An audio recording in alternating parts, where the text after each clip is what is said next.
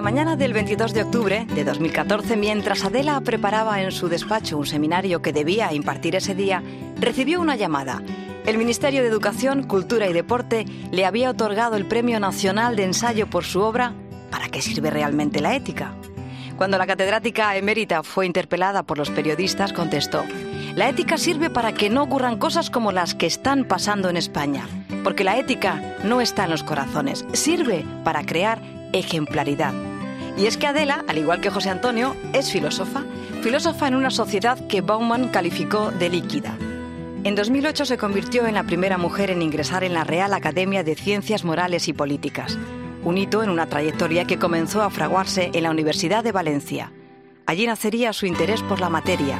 Se lo inculcó, durante la carrera, un profesor de filosofía griega, y en ella sigue como catedrática emérita de Ética y Filosofía Política. Adela para mí fue la introductora en el mundo de la ética, porque a mí no me había interesado nunca la ética, porque me parecía, no la, sería excesivo decir la única, pero una de las pocas personas en España que se ha tomado dentro del campo filosófico la ética con seriedad. Ahí se ha frivolizado demasiado con la ética, o sea, o sea, nos ha hecho una versión muy blandita de la ética, entonces me pareció que Adela era la persona de la que podía, de la que podía aprender ética. Adela ha escrito más de medio centenar de libros sobre ética y cada vez que puede recuerda a Darwin para decir que lo más valioso que tenemos los seres humanos es el sentido moral. Vive sin teléfono móvil y siempre con la sonrisa en su rostro. Adela es una persona comprometida y por eso, siendo consciente de que las cosas no existen hasta que no reciben un nombre, un día inventó una palabra para definir el rechazo al pobre.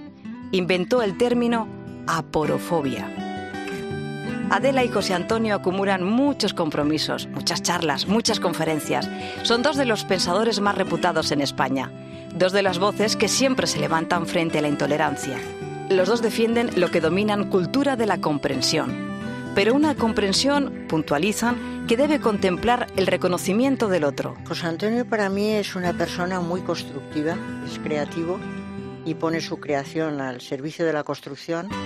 No es persona que va eh, insultando a unos y otros continuamente, sino construyendo positivamente. Creo que es una persona muy libre y que yo nunca le he visto tener un gesto servil con nadie, sino todo lo contrario. Y para acabar diré que es una persona que cuando está hablando contigo no mira el teléfono móvil, con lo cual es un signo de magnanimidad. José Antonio, además de filósofo, es pedagogo y experto en inteligencia. Cuando mantiene una conversación con alguien, no es raro verle posar una mano sobre su cabeza, una postura que nos remite al olvidado oficio de pensar. Es autor de más de 30 libros y fundador de la Universidad de Padres en medio de una sociedad acorralada por el trending topic, con una tecnología que piensa por ella, José Antonio sostiene también que pasar más horas en familia se convierte en un reto al que los padres tendrían que hacer frente a diario. Para José Antonio, la función principal de la inteligencia no es conocer, sino alcanzar la felicidad y la dignidad. Hoy Adela y José Antonio se siguen haciendo muchas preguntas en este café sonoro, pero esta vez el uno al otro. José Antonio Marina y Adela Cortina. Diálogos. Cope, estar informado. Bueno, eso de tomar café está muy bien, porque hay una anécdota que me hacía gracia, que la cuenta Simón de Beauvoir, que un día estaban, bajaban ella y, y Sartre, o Champs-Élysées, y se encuentran a Raymond Aron. Que Raymond Aron venía, estaba de becario en, en en Alemania. Y entonces pasan a tomar un café. Y Raymond le dice, bueno, es que vengo entusiasmado, porque en este momento hay una, la corriente filosófica más potente en Alemania, lo que nos dice es que podemos filosofar, por ejemplo, sobre una taza de café. Eh, era la fenomenología. Entonces, mm, realmente empiezan a... La, explicación que hace tanto Raymond Aron como como Simón de Beauvoir de por qué mm, sobre una taza de café se puede filosofar, pues realmente es una, introducción a la fenomenología estupenda. Pero hay, hay, un asunto que a mí me, interesa y que se ha planteado en la, en la introducción. ¿No te parece, Adela, que estamos en un momento en que sí debemos reclamar la necesidad de comprensión porque está empezando a considerarse que es superfluo. Eh, Daniel Dennett, que yo le tengo mucha simpatía, el último libro que ha publicado, que es de las bacterias ABAC, insiste en que mm, estamos mm, con una cultura que no necesita entender, que lo único que necesita es utilizar. Y que se empieza realmente a pensar de que no, de que no influye, de que, no importa para nada comprender las cosas. Eh, por ejemplo, el, el móvil. Bueno, yo no tengo que comprender cómo funciona la tecnología del móvil. Sé que me basta con utilizarlo. Pero eso cuando lo extrapolas o cuando lo generalizas, eh, no es un visual móvil que, por ejemplo, las instituciones. Vamos, la democracia. ¿Qué problema tenemos ahora con la democracia? Que si no comprendes lo que es la democracia y te limitas únicamente a utilizarla, pues estás instrumentalizando una cosa mm, sin saber exactamente lo que tiene, lo que tiene por debajo. Por eso a mí me, me parecería bien mm, eh, hablar sobre ese tema, o empezar hablando sobre ese tema, sobre exactamente por qué necesitamos comprender y si es verdad que hay un déficit de comprensión en este momento pues yo estoy totalmente de acuerdo en que hay un déficit de comprensión y todavía me preguntaría más si no hay un déficit de ilustración, porque la ilustración nació con aquella idea kantiana que tanto me gusta, atrévete a servirte de tu propia razón. Y tengo la sensación de que en los últimos tiempos muy poca ciudadanía se atreve a, a servirse de su propia razón, a lo mejor porque no comprendemos el nudo de las cosas pero también porque nos hemos acostumbrado a apuntarnos a lo políticamente correcto, a lo admisible, a lo que se acepta, y no nos tomamos en absoluto la molestia. Yo no conozco a casi nadie, tú eres uno de ellos, que se atreve a servirse de su propia razón. Es decir, esta gente que piensa por sí misma y que da vueltas a las cosas y por eso piensa qué es la democracia o qué es estos fenómenos que nos vienen pasando para tomar posición frente a ellos. Yo estoy viendo, estoy muy de acuerdo contigo porque conozco bien las cosas que escribes, estoy muy de acuerdo contigo en que en la humanidad ha habido un progreso que hemos ido ganando. Pero bueno, como en cada etapa hay también unos pequeños regresos, yo tengo la sensación de que estamos en un cierto periodo de un poco de regreso, tanto en la comprensión como en la capacidad de servirnos de nuestra propia razón. Yo estoy cansada mm. de que haya gente que cuando opino algo sobre lo que sea, sobre cualquier tema, sea de ótica o lo que sea, que me digan, eso ya lo dice, me da igual, el Partido Socialista, eso ya lo dice el Partido Comunista, eso ya lo dice el PP. Bueno, supongo que lo dirá mucha gente. Yo no me adhiero a nada, sino que yo pienso y digo, y claro, mm. con alguienes puedo coincidir, pero creo que nos hace falta eh, eh, este pensar por nosotros mismos y luego saber que vamos a coincidir con mucha gente, lo cual es estupendo, porque si no sería horroroso. Pero la gente se está alineando demasiado. Yo creo que se está alineando demasiado y que se está partidizando la vida cotidiana. Que la gente se entiende desde posiciones no políticas, sino partidarias. Y eso nos está destruyendo porque muy poca gente piensa por sí misma y se atreve a expresarse.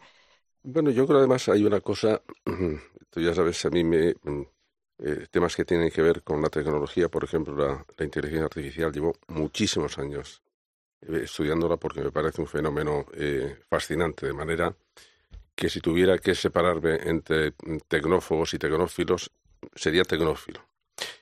Pero al mismo tiempo creo que sistemas de comunicación como Twitter son literalmente un peligro público. Que son un peligro público porque están generalizando y, y nos están acostumbrando a usar solo mensajes muy cortos. Claro, cuando tienes que hacer un mensaje muy corto, lo conviertes en un clip publicitario, en un eslogan, en un insulto, en un exabrupto. Lo que no cabe en formatos cortos son los argumentos. Y eso, cuando prescindes de los argumentos, la, eh, la conversación o el, no, hay no hay debate posible, porque como decía Popper, si es que conviene que combatan nuestros argumentos para que no tengan que combatir las personas.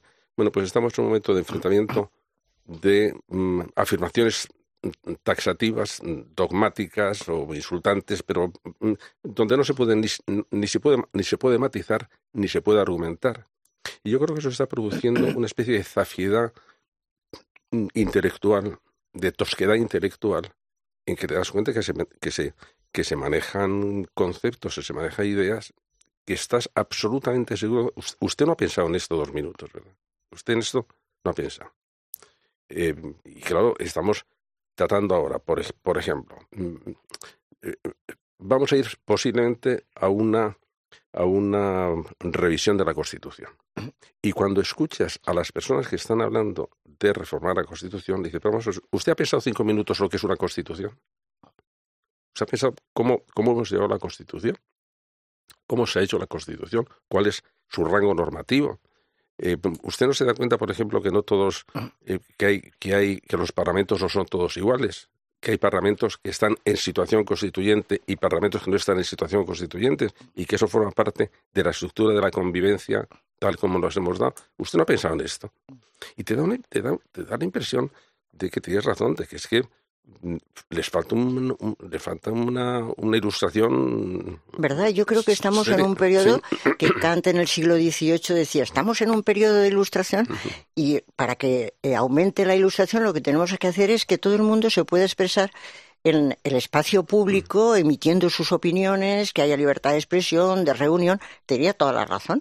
Pero efectivamente ahora tenemos esas libertades, pero sin embargo hay una especie de inquisición generalizada que hace que la gente se autocensure y no esté diciendo en realidad lo que está pensando, creo yo, ¿no? Pues y en ese sentido, con lo que tú decías del tuit, también me gustaba mucho un artículo de Carr que decía, nos está haciendo Internet estúpidos o por lo menos superficiales me pareció muy interesante porque por una parte eh, eh, él decía y, y, lo analizaba muy claramente que las gentes cada vez leemos menos un libro entero, leemos menos un capítulo, un artículo entero, somos incapaces, estamos todo el rato mariposeando, nos vamos de aquí a allá y ahora entramos en este en este tuit, entramos en el otro y nos vamos.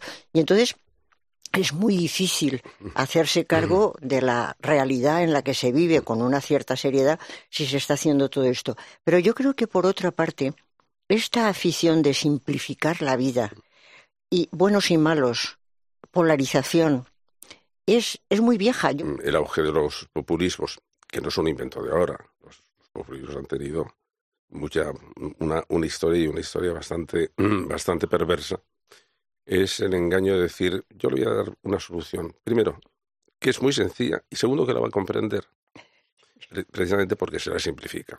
Y eso produce una especie de, de bueno, como de tranquilidad, es decir, soy lo suficientemente listo para hacerlo.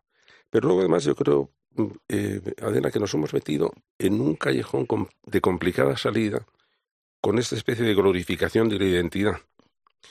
¿Por qué? porque una de las formas más sencillas de definir la identidad es definirla contra otro. ¿Cuál es el problema de la identidad de los nacionalismos? Si es el problema de los nacionalismos es que nunca se definen por propiedades internas, se tienen que definir buscando, buscando mm, un enemigo, porque es el enemigo el que cohesiona el grupo. Ya tenemos un enemigo. Entonces todo eso, si es verdad que está produciendo una, una polarización bueno, lo tenemos en, todos, en todos los países, eh, una polarización política, que es muy simplificadora. Por ejemplo, en Estados Unidos, la polarización entre republicanos y demócratas se está haciendo cada vez más, más eh, clara. Eh, y en España, claro, la, la, tosquedad en los discursos y el tener que dar visiones muy simplificadas del asunto, pues hace que las, que las posturas se vayan polarizando. polarizando cada vez más, enrocándose Em, cualquier intento, el, el, el, absoluto, el absoluto fracaso de la democracia parlamentaria es que en un parlamento nadie es capaz de convencer a nadie. Entonces, si usted va a entrar en el parlamento pensando A y va a salir pensando A, pues no vale la pena que venga. Es decir, esta, especie de blindaje, de blindaje continuo, porque parece que el, el, el intentar comprender a otro debilita mi posición. O, llega un, o, un, una especie como de quien comprende todo lo excusa todo. No, no. Primero lo comprendo y luego te mando al paredón si es necesario, pero primero voy a intentar comprender. Y ese, y ese esfuerzo está pareciendo cada vez más, em, bueno, más, más innecesario. Claro, lo que pasa es que para la gente que practica esas políticas eh, resulta muy rentable.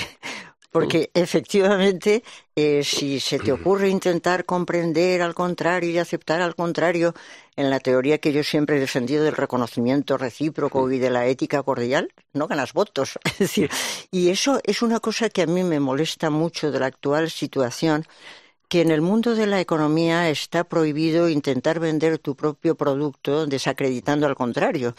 Si tú tienes lavadoras, tienes que decir lo buenas que son tus lavadoras, pero no lo, malas que son las de los demás. Eso está prohibido radicalmente.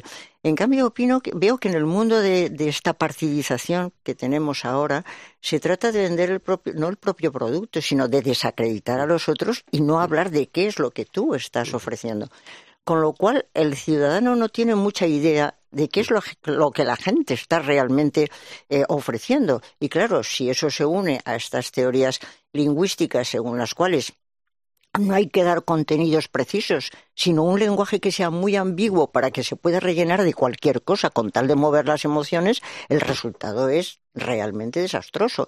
Por eso yo escribí un artículo en el que decía que me parece que hemos de rescatar la palabra, hay que salvar la palabra, porque el maravilloso verso de Blas de Otero, me queda la palabra, es que me parece que ya no nos queda ni la palabra, porque la pobre se ha vulgarizado totalmente. yo creo que estamos ahora mm, asistiendo mm, a un, a un momento grave por cómo se está caracterizando una especie de descrédito hacia la posibilidad de pensamiento crítico. Acabo de traducir un libro de un profesor de, Nueva York, de Jonathan Haidt, que se llama La transformación de la mente moderna.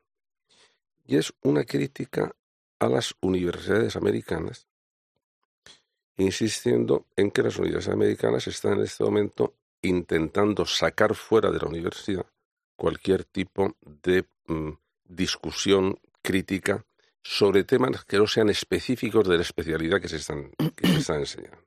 Es decir, no, no, nosotros no queremos, no queremos inquietar a nuestros alumnos. Es una de las razones.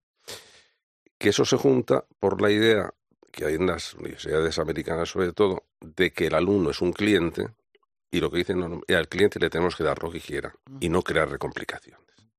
Y que hay una especie de exclusión de todo pensamiento de mm, crítica social, de crítica política, de crítica ética, pero mm, dirigido desde los rectorados, lo cual es un asunto mm, realmente, eh, realmente grave porque desarma, sin duda alguna, desarma a la sociedad.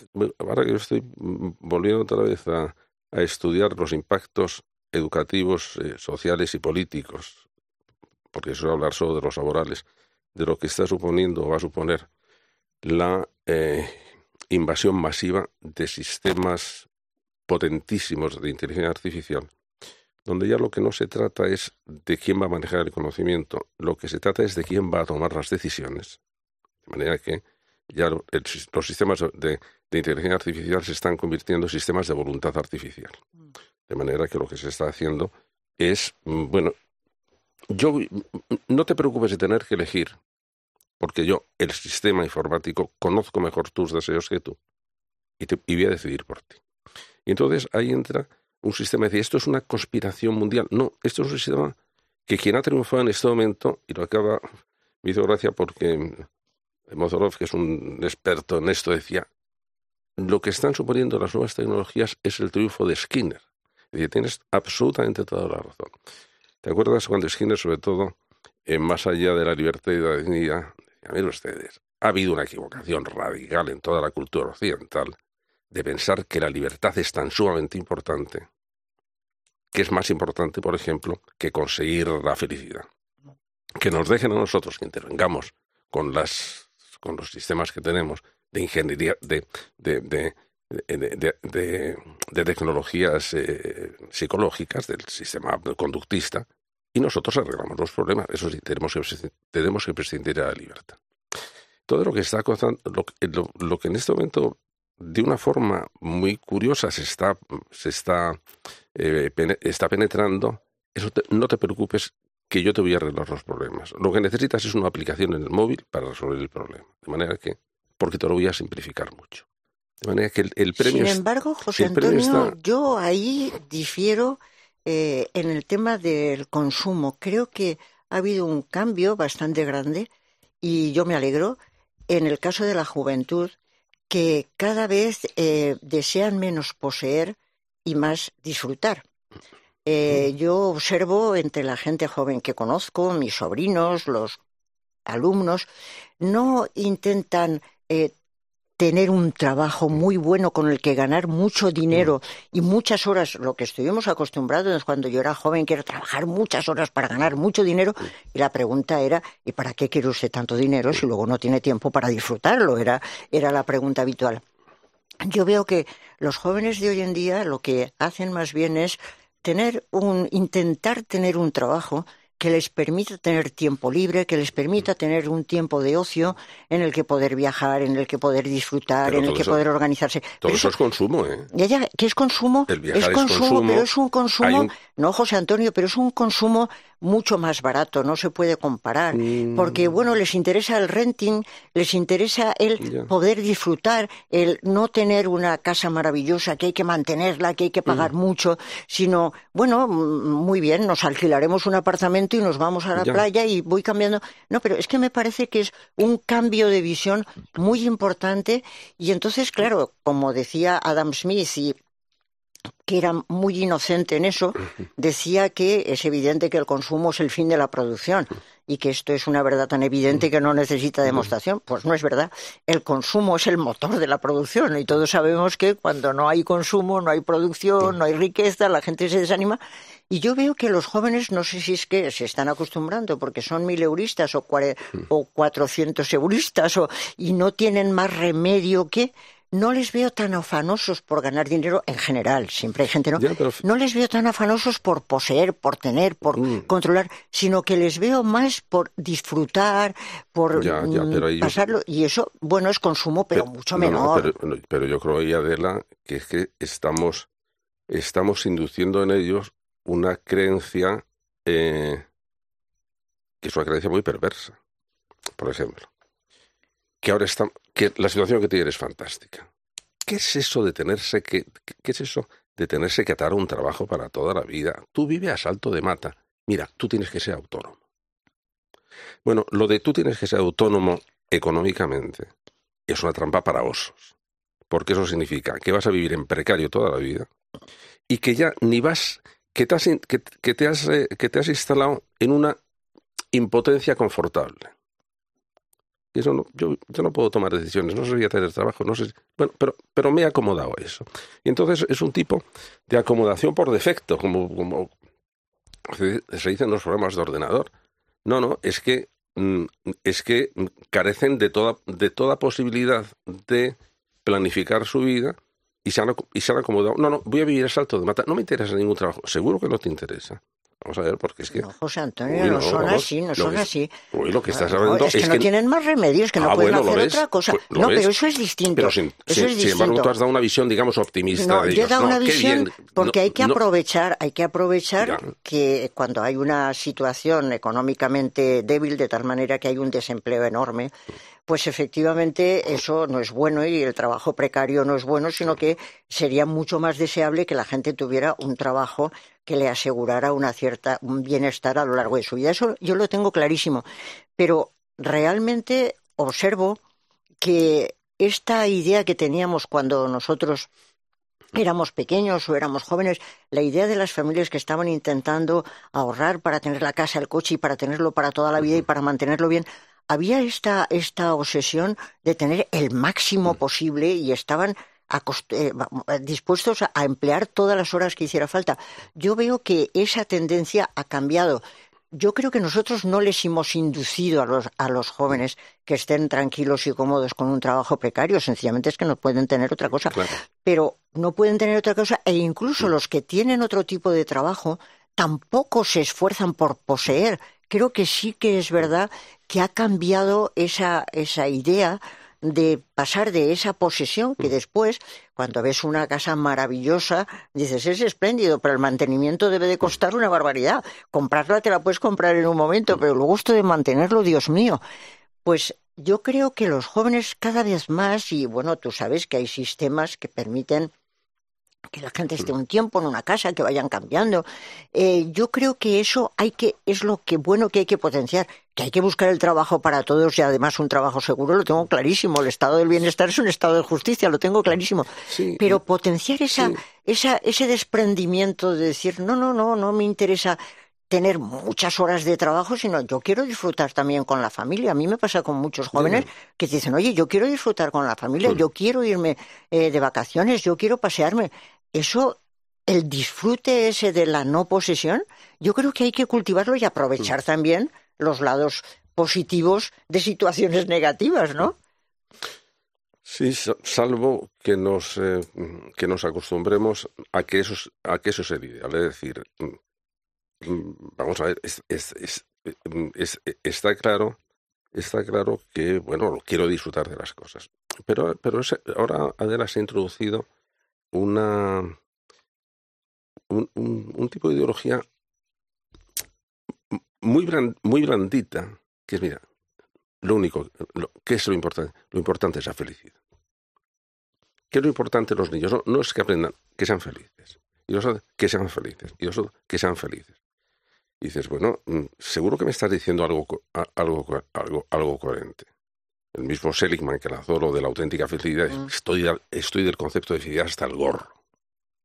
¿Por qué? Porque se ha convertido en una especie de búsqueda un poco melosa de decir todo lo que signifique, por ejemplo, un esfuerzo, malo. Todo lo que signifique un compromiso, malo. Todo lo que, todo lo, todo lo que signifique una, un, un, proyecto al que me parece que voy a tener que sacrificar otras cosas, malo. ¿Por qué? Porque lo que se trata es una especie de expresividad de la felicidad. Yo lo que quiero, eh, lo que quiero es ser feliz. bueno, pero por ejemplo la educación nos está machacando lo de la idea de que lo importante del niño es que sea feliz. Bueno, pero será feliz. Eh, vamos, yo recuerdo, eh, yo soy dos generaciones más viejo que tú, pero yo estoy seguro que en mi tiempo había dos cosas que, noto la diferencia. En mi tiempo no se preocupaban de que fuéramos felices. ¿Qué es lo que se preocupaban de que fuéramos buenos. Dices, bueno, ahí hay algo, hay algo curioso porque no es que el ser bueno supusiera ser infeliz. No, mm, es, estás jugando estás jugando en otra división. Estás jugando en otra división. Es decir, por ejemplo, una de las cosas de este de mm, el non-binding commitment, mm, estoy relacionado, pero, pero no mucho, ¿sabes?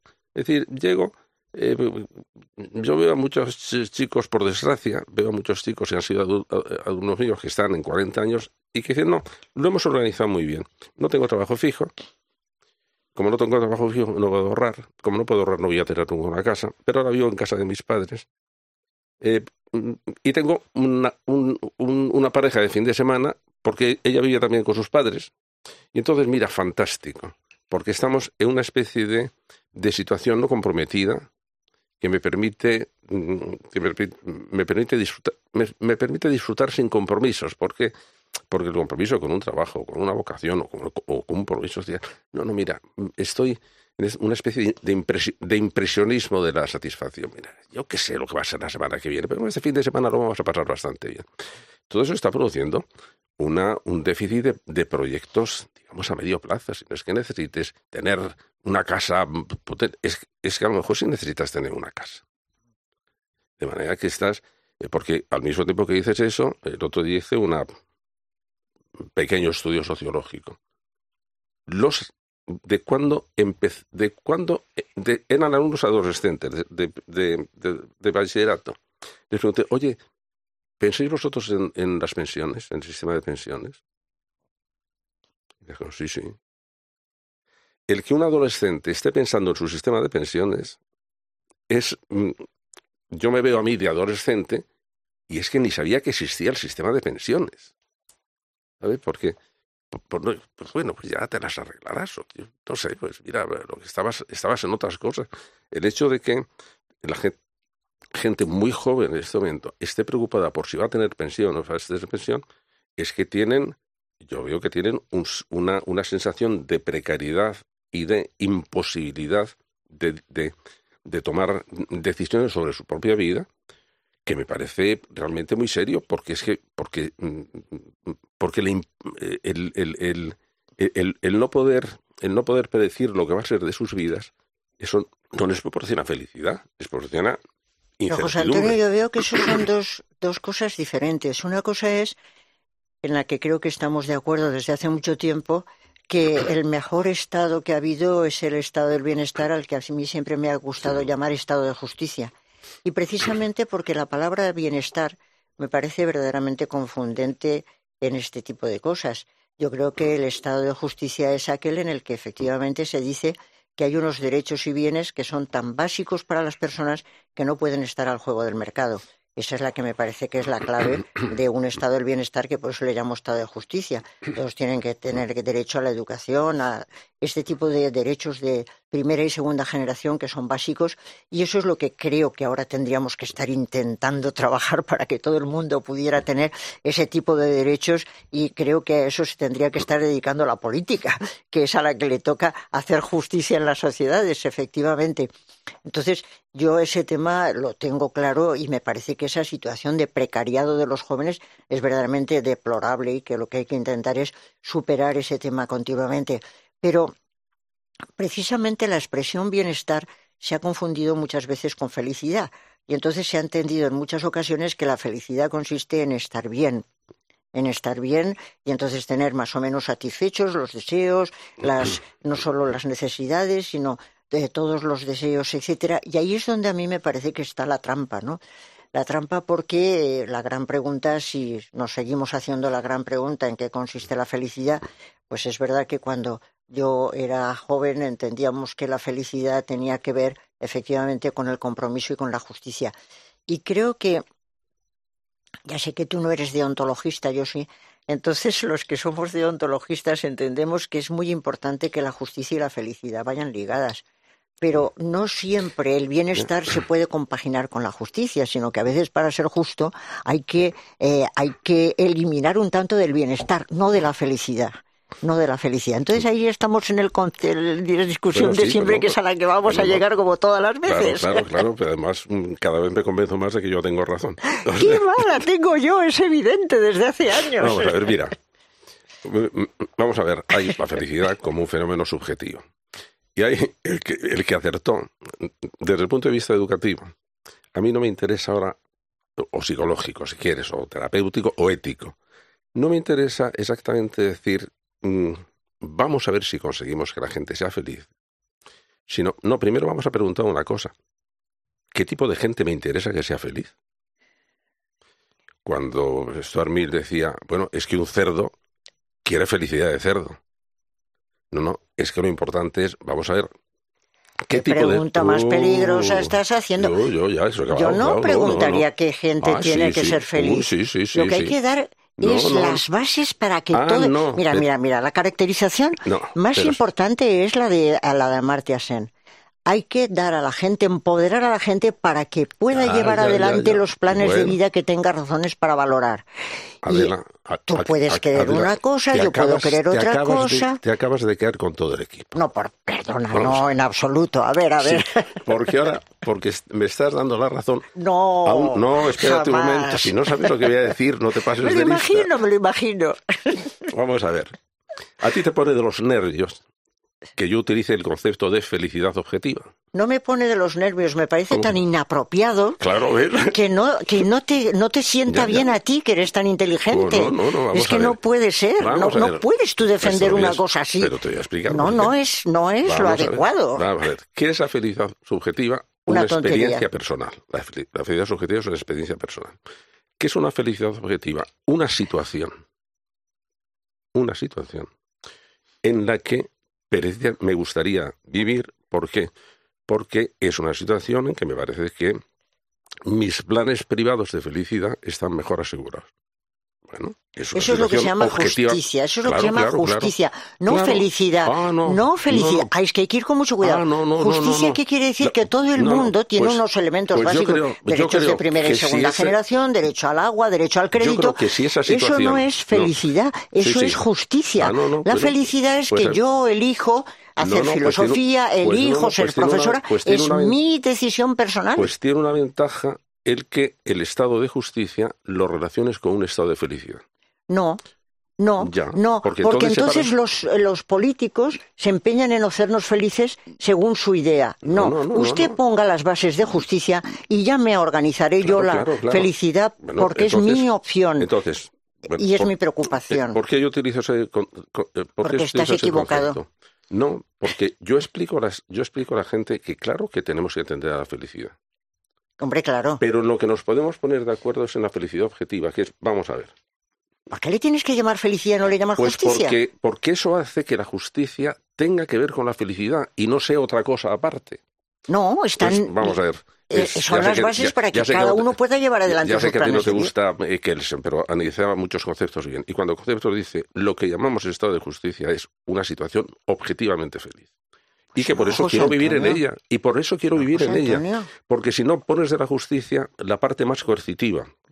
La igualdad. No, no, mire usted. Es si que es, coercitiva. Claro, es pero que no es así, coercitiva. pero- pero es que es una exigencia de justicia que todo el mundo tenga las bases. Vamos a ver, tienes que realizarlo porque si no te pasa, eh, Adela, si, no lo, si eso, la justicia, como situación objetiva, digamos, donde los valores están jerarquizados, lo, mm, lo, lo limitas de las elecciones privadas, te encuentras con el mismo tra- eh, eh, problema de tu, de tu, de tu, de tu maestro Kant, que no sabía cómo relacionar el imperativo categórico con la acción No, real de no, verlo. perdona, no, no, no. Oh, Está- esto esto no tiene tiene, que esto no tiene nada que ver sí. porque estás hablando Sí, desde el punto de vista, no desde el punto de vista de la objetividad de los derechos de todo el mundo. Ya, ya, Yo ya. creo que efectivamente la justicia es algo que es exigible y me parece que es muy importante. Es injusto que haya mil millones en este momento de la humanidad que estén pasando hambre. Es que eso es claramente injusto. Entonces es una exigencia, además no es una opinión mía. Y que alguien viene y me dice, pues a mí no me parece injusto. Y le digo, pues mire, aquí tendremos que hablar porque está claro que no podemos tener razón los dos. Es evidente que uno de los dos está equivocado. Es injusto que esta gente. Y entonces la justicia a mí me parece que es efectivamente exigente. La felicidad, cuando están puestas las bases de justicia, hay gentes que tienen distintas propuestas de felicidad. Un señor es budista, el otro señor es cristiano, Felicidad el otro señor es ateo. Ya, Tiene ese tipo de subjeti- opciones. Felicidad subjetiva, pero considerando la felicidad que es, digamos, Su felicidad personal, José Antonio, no le llame subjetiva, es personal. Y es una opción claro, personal. subjetiva. no, pero es una No, opción tú es- no, no, no, personal. No, no, tú estás hablando de subjetiva como oponiendo subjetiva a la objetiva, íntima. Lo estás personal. haciendo tú, no, es personal, es no, de que una persona. No, no, claro, pero una persona, cuando una situación objetiva es cuando, cuando los mecanismos psicológicos de una persona no intervienen en esa situación, y una subjetiva es cuando estoy movido por los, est- estoy en una situación que está generada por los mecanismos psicológicos de una persona. No es subjetivismo como relativismo, no, no, es que eh, lo que siento en intimidad, eso lo puedo llamar que es subjetivo. Mi experiencia siempre es subjetiva y la experiencia de felicidad es subjetiva. Lo otro, des- lo otro desengancha la búsqueda de la felicidad eh, per- per- eh, privada con la búsqueda de la justicia y la razón por la que la justicia sea deseable. Y eso es absolutamente ilustrado. ¿Por qué hablan tanto los ilustrados de la felicidad política? Pues porque estaban equivocados algunos Ah, de ellos. vaya, no, hombre. perdona, y te digo por qué. Porque yo entiendo que la ligación de felicidad y justicia viene cuando una persona, cuando hace su opción y su compromiso de felicidad, entiende que su felicidad no puede pasar porque otros sufran injustamente. Ah, no, no, no. Es distinto. No, no, pero... Yo no puedo ser feliz si los otros están Uy, sufriendo Pero injustamente. vamos, estupendo, vamos. ¿Puedo No, ser- bueno, es que eso es un proyecto de Claro, felicidad claro, que tiene que ver con mi opción personal. Lo No que- es que yo me encuentro bien o no me encuentro bien, es que yo personalmente entiendo que hay que cambiar la sociedad de tal manera que todo el mundo pueda tener la opción de hacer sus proyectos de vida feliz. Pero no es que hay una Vamos. felicidad objetiva, hay una justicia objetiva. Bueno, y si cada uno hace su oferta Pero y si cada es- uno hace su opción de vida Pero ¿por, por qué no- personal. ¿por qué, nos importa tanto la justicia? Porque la justicia... Vamos a ver, ¿por qué nos importa tanto la Porque tienes la base para que la gente pueda elegir sus Claro. proyectos de vida, para que tanto, ellos puedan elegir igual sus que cuando proyectos. dices, i- igual que cuando ¿No es lo hablas- mismo? Ah, sí, sí, vamos a ver. Igual que cuando hablas de salud, igual que cuando hablas de salud, estás hablando de una situación de un organismo, pero cuando hablas de salud pública, estás hablando, por ejemplo, de, mm, de, de- de un, de un escenario que favorece la salud de los individuos. La salud, la salud de enfermedad es cosa de individuos. Pero la salud pública, un sistema de salud o de higiene, es una situación objetiva. ¿Por qué? Porque provoca la salud en los individuos. Pues lo mismo, igual que la palabra, igual que la palabra salud, siendo una razón, siendo un factor individual, lo transfieres también no es para igual. utilizarlo. O sea, Antonio, de verdad que no es igual. En una situación en la que la gente tiene sanidad pública buena, como Claro. hay en España, y ojalá se universalizara, Claro.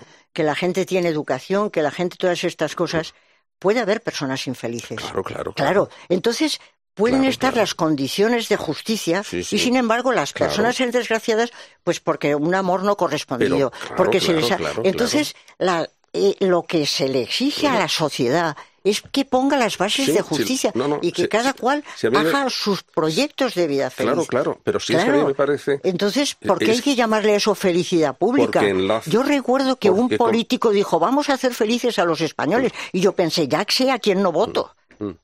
Un partido no me hace feliz. No, por- sí, pero es por una razón, porque es que tú crees que tú crees que la justicia vale Es o se puede exigible. sí, vale o se puede justificar autónomamente. No se puedes no puedes no puedes mm, pensar que la gente va a buscar la justicia si no la relacionas precisamente con un hilo respecto a la felicidad. Pero bueno, si, si estoy si estoy diciendo lo que dice Aristóteles, cuando Aristóteles estudia la felicidad, la felicidad estudia en dos niveles. Hay la Es que felicidad- Aristóteles no está viviendo en un estado como el nuestro. Oh, no, no, Aristóteles no, está en una comunidad que es una polis. no, no, pero no es y por que eso. no tiene nada que ver Lo con que lo que es- un Estado no, no, no, moderno. pero un Estado moderno está comprometido con los derechos civiles Claro, y claro, políticos, claro. Económicos, y lo que sociales y, culturales, diciendo- con la separación de poderes. Por favor, y- no es- comparemos. es- bueno, no. Nada que ver. No sé por qué, cosas, porque no sabes lo que voy a decir. Cuando está, cuando, cuando eh, Aristóteles dice la ética se ocupa de la felicidad individual y la política de qué. Aristóteles en Mm. una época, en el siglo IV antes de Cristo, no, en una No, época, no, perdona, en las comunidades, en la polis, en una polis que no tienen nada que ver con el Estado pero- moderno, pero José ese es el- Antonio. esas- Estamos en sociedades que- que- complejas. no, se puede está- tomar el modelo aristotélico en ese sentido y decir, y además léete la diciendo- crítica de Kant a Hobbes en ese sentido y es espectacular. Pero lo que está Claro, diciendo, lo que está el diciendo, Estado no ha de ocuparse de la felicidad, claro que no, el Estado ha de ocuparse de la justicia. De acuerdo. Y eso es lo que hay que pedir a los políticos y que lo hagan, por favor. Y, lo que hay que, y, lo, y lo que hay que convencer a la gente es que cuando se está defendiendo la justicia, se está defendiendo su felicidad.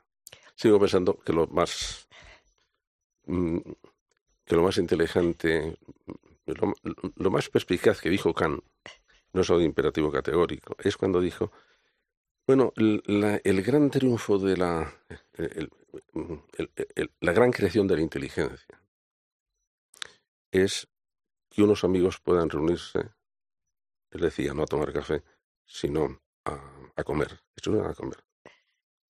Y que entonces, después de hacer un breve comentario sobre política, muy breve, y después de hacer un comentario cortés a la cocinera, entonces ponerse a hablar de, ponerse a hablar de filosofía. Y eso le, eso le consideraba que era el gran, el gran éxito, el gran éxito de la civilización. Bueno, yo creo que, bueno, yo creo que esta conversación ha sido un cierto éxito. Han, sido necesarios dos millones de años de evolución para llegar a esta conversación, de manera que yo creo que estamos en el buen camino.